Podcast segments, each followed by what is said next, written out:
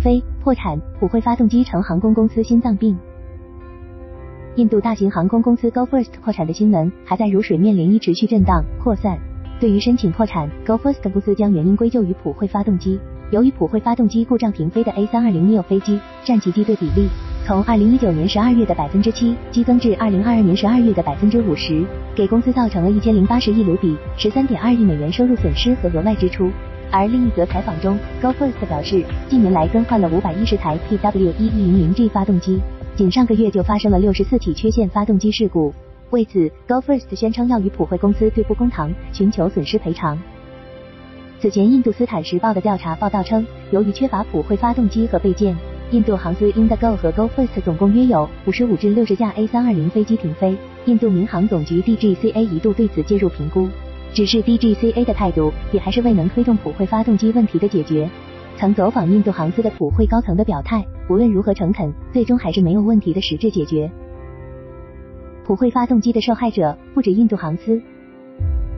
受制于普惠发动机的问题，航司运营的飞机无法直飞航线。遭遇这种状况的不单单是印度的航司，还有近期报道中的欧洲、非洲等地区航司，在繁忙的夏季出行旺季到来前无机可用，不得不停飞使用普惠发动机的飞机。五月初，汉莎航空 CEO 在第一季度财报电话会议上就表示，由于普惠发动机问题，其子公司瑞士国际航空不得不停飞三分之一的空客 A220，以及汉莎航空的三架 A320neo 全新飞机也因此停飞。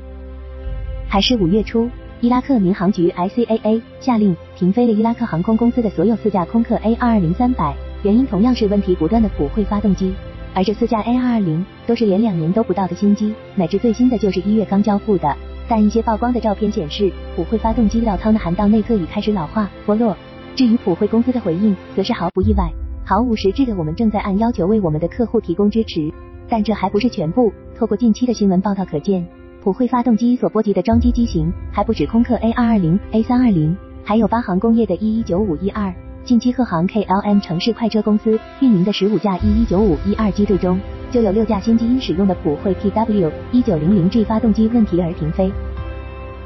供应链是原因，但不是全部。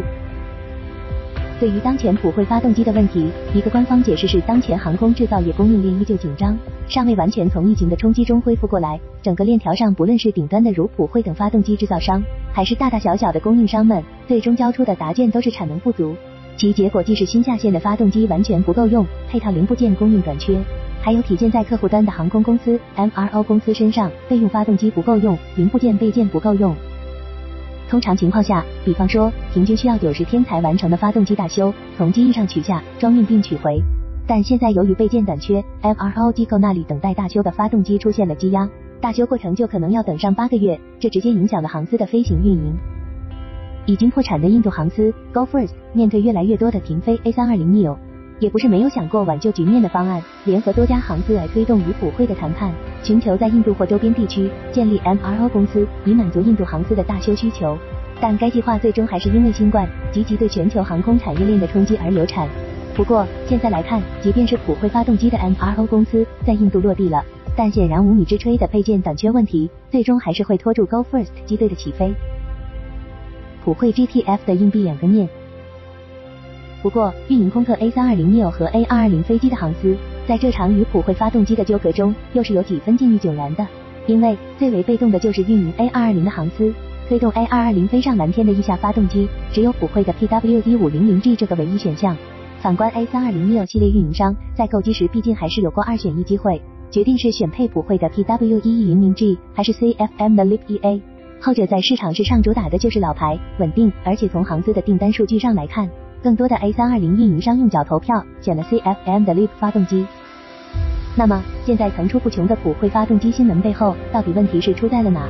除去作为大环境因素的供应链外，就不能不关注下媒体报道中的普惠发动机缘何更容易坏了。常然炎热、潮湿和多尘条件下更易引发故障，但更为实质的因素在于发动机本身。普惠的齿轮传动涡扇 GTF 发动机技术，相较于传统的双转子涡轮风扇发动机，GTF 发动机的核心机没有根本变化。但引入了最大变量减速齿轮箱，它位于风扇和低压压气机之间，由此既保证了低压转子在效率较高的高转速下工作，以匹配高压转子的最佳转速，又能让风扇在气动损失和噪声都较小的较低转速下工作，进而实现了发动机的更大涵道比。更加节能减排、更安静环保的目标，这便是 Pure Power 净洁动力。普惠在齿轮传动涡扇 GTF 发动机的宣传公关中将其冠以改变游戏规则的发动机，只是 Pure Power 在装机交付客户、投入航线运营后，并未走上它的新技术加冕之路，磨损、腐蚀、漏油、断裂、制造质量等大小问题不断暴露，涉及供油、压缩机叶片甚至变速箱本身等，并一度上演最为惊险的发动机空中停车等。即便是一次次技术迭代之下，GTF 的可靠性有所提高，但它还是成为了航司的心头大患。GTF 发动机在一时间下降，送修率升高，飞机的停场时间拉长，航空公司不得不考虑增加备用发动机和航材的储备，而这会让航司背上资金压力，以及这一切的问题又在疫情的背景下被放大，最终如潮水般将 Go First 这类航司吞没。问题在那，量在那。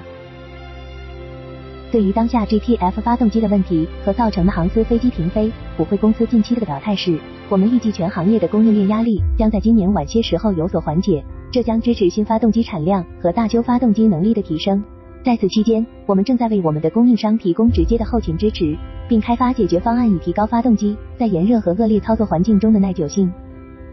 至于已经倒下的印度航司 Go First，印度民航总局 DGCA 官员表示。Go First 的主要问题不是资金问题，而是其机队飞机上所使用的普惠航空发动机。如果不找到解决这个问题的方法，Go First 公司几乎是不可能获得印度政府资金注入。